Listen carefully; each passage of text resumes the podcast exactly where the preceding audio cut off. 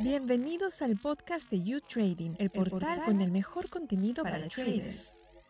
Buenos días y bienvenidos a una nueva edición de La Esquina del Trader. Yo soy Estefanía Gosser y esta semana regresamos con el tercer programa especial en el que haremos un repaso de las mejores entrevistas del año.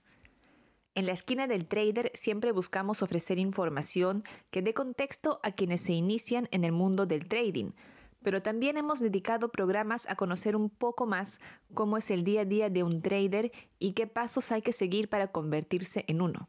Es así que entre nuestros primeros entrevistados tuvimos a Raúl Valdés, analista financiero mexicano y profesor de U-Trading, que nos explicó por qué todo trader debe conocer la teoría de las ondas de Elliot. La teoría de Elliot es este, fundamental desde mi punto de vista porque de todas las estrategias y teorías que se han desarrollado es la que te permite tanto describir como anticipar la mayoría de los movimientos de, del mercado. Sí, es cierto que es difícil comprenderla. Muchos analistas desisten en, el intento porque requiere de tiempo de, estudio, pero una vez que la dominas vas a poder entender por qué el mercado realiza ciertos eh, comportamientos tanto en el, en el corto plazo como en el largo plazo. Es lo interesante de, de las ondas de Elliot, ya que muchas veces eh, sucede que muchos analistas tienen la confusión de que no saben qué marco de tiempo operar. Por ejemplo, hay quienes utilizan indicadores técnicos en gráficos semanales y cuando bajan a, gráficos, por ejemplo, de una hora, observan que el mismo indicador que habían usado en semanal les da una señal contraria en gráfico de una hora. Entonces, esas contradicciones no aparecen en Elliot porque Elliot te permite eh, entender si estamos ante una corrección de corto plazo o se trata de un impulso de, largo plazo. Elliot se basa en, en dos patrones principales. Primero tenemos al movimiento impulsivo, que se caracteriza por tener cinco ondas, y las correcciones se caracteriza por bajar con tres ondas en su, en su interior. Estas ondas son la onda A, la onda B y la onda C. Este es el patrón que sigue tanto impulsos como correcciones.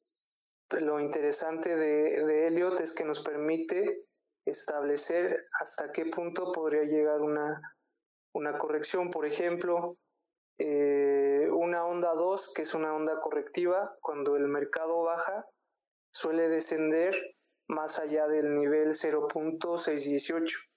Este nivel es profundo porque precisamente es cuando está eh, apenas formándose la tendencia. Eso es lo interesante de, de Elliot, que te permite entender el, contexto de, del mercado y de los gráficos. Otra trader con la que charlamos este año fue la española Francisca Serrano, quien nos contó a quién le recomendaría dedicarse al day trading y a quién le recomendaría alejarse de él. Eh, le viene muy bien a aquellas personas que tengan poco capital aquellas personas que a lo mejor mm, no tengan unos grandes recursos, pero estén planteándose que con el dinero que tienen actualmente pues no pueden llegar bien a fin de mes, que les apetece tener un plan B, que a lo mejor están cansados de la vida que llevan y entonces están buscando nuevos ingresos pasivos o ingresos eh, supletorios a los que ya tienen.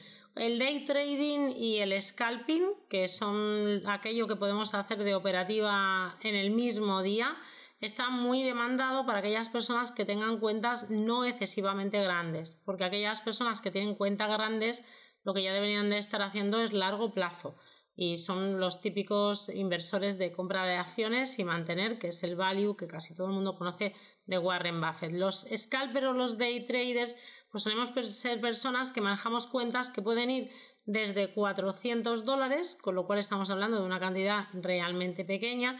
Es verdad que en Forex se pueden llegar a abrir cuentas hasta con 100 dólares, pero ya eso me parece excesivamente pequeño y que pueden estar manejando cuentas de 5, de 10.000, 15.000, 20.000 dólares y plantearse, sobre todo en la medida en que se van acercando a estos últimos números, a 20.000 dólares, plantearse pues tener unas ganancias eh, que puedan ir entre 50 dólares al día y 250 dólares al día. Más o menos eso es el capital que estaríamos manejando diariamente. No le recomendaría que se dedicara al day trading a aquellas personas que a lo mejor tengan un gran capital o aquellas personas que no se lo vayan a tomar en serio.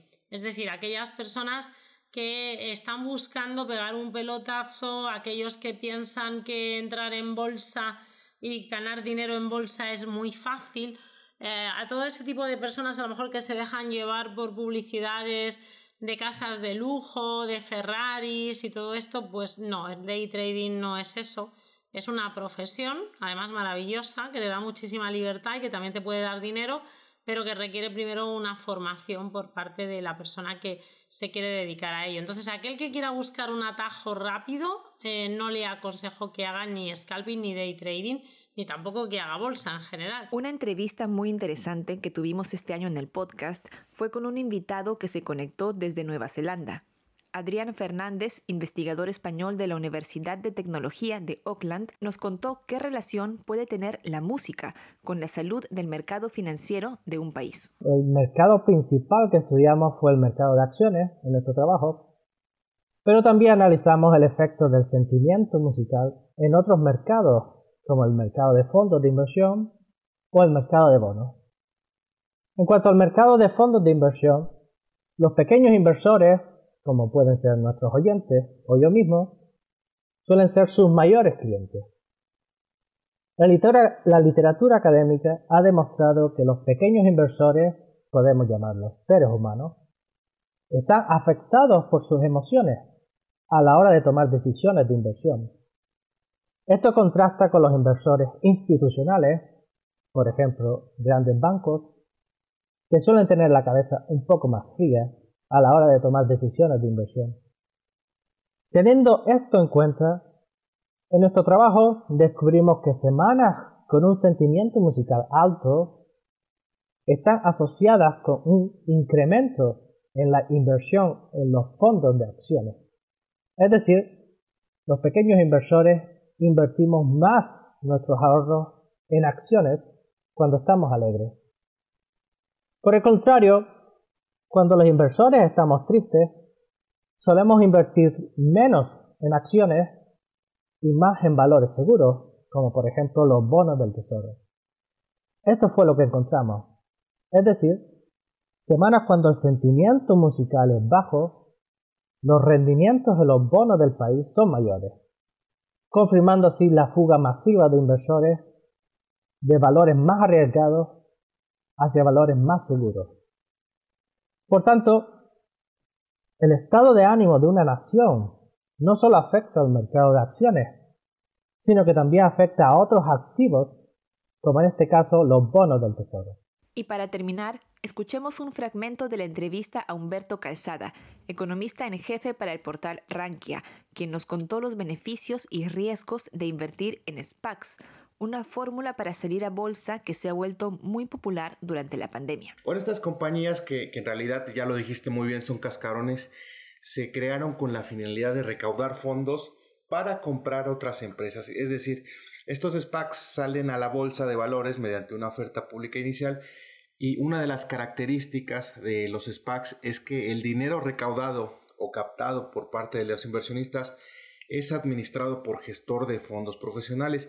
Y bueno, esto es una característica muy, muy particular porque es, es uno de los atractivos para los inversionistas, que el dinero que, que recauden las SPACs será, eh, será manejado por algunos gestores de, fondos, incluso eh, ya algunos con reconocida trayectoria. Eh, un ejemplo es Bill Ackman.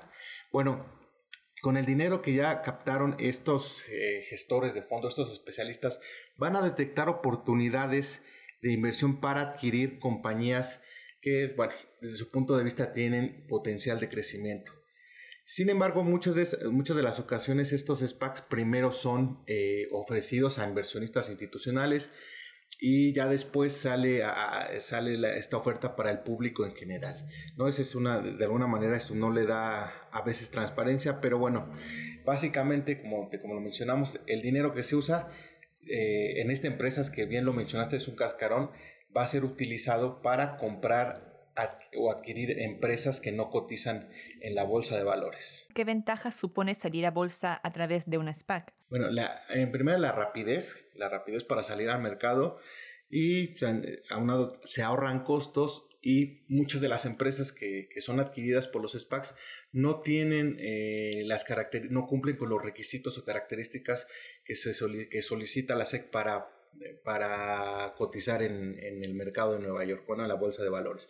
Entonces, recurren a las SPACs y para poder de alguna manera facilitar su ingreso al mercado de valores. Estos instrumentos ya llevan más de 20 años, surgieron en, los años 90, sin embargo hubo un boom que se dio los últimos 10 años por la inmensa cantidad de que inyectó la Reserva Federal. ¿no? Estamos en un escenario donde hay un, mucho dinero en, inundado en los mercados.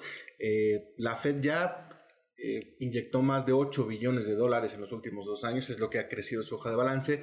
Aunado a eso, pues vimos que el año pasado por el tema de la pandemia se bajaron las tasas de interés a casi 0, 0 a 0,25. Entonces, eh, sí se dio ese boom en esta necesidad de, los inversores, de, la gente que, se dedica a administrar fondos, de recurrir a la liquidez. ¿no? Eh, eh, los SPACs desafortunadamente se dieron, dieron pie a un escenario donde la gente bueno, pues, estaba demandando dinero para poder comprar activos financieros. Vimos este boom que tuvo el mercado de valores, esta, a pesar de la fuerte caída del año pasado, pues se dio una, una, un fuerte repunte. ¿Por qué? Porque hay mucho dinero inyectado por parte de, la política monetaria, bueno, y eso se aprovechó para, para invertir y yo lo considero que a veces fue de manera indiscriminada en los mercados. Entonces, esa necesidad de liquidez por parte de, los inversionistas, de los especuladores,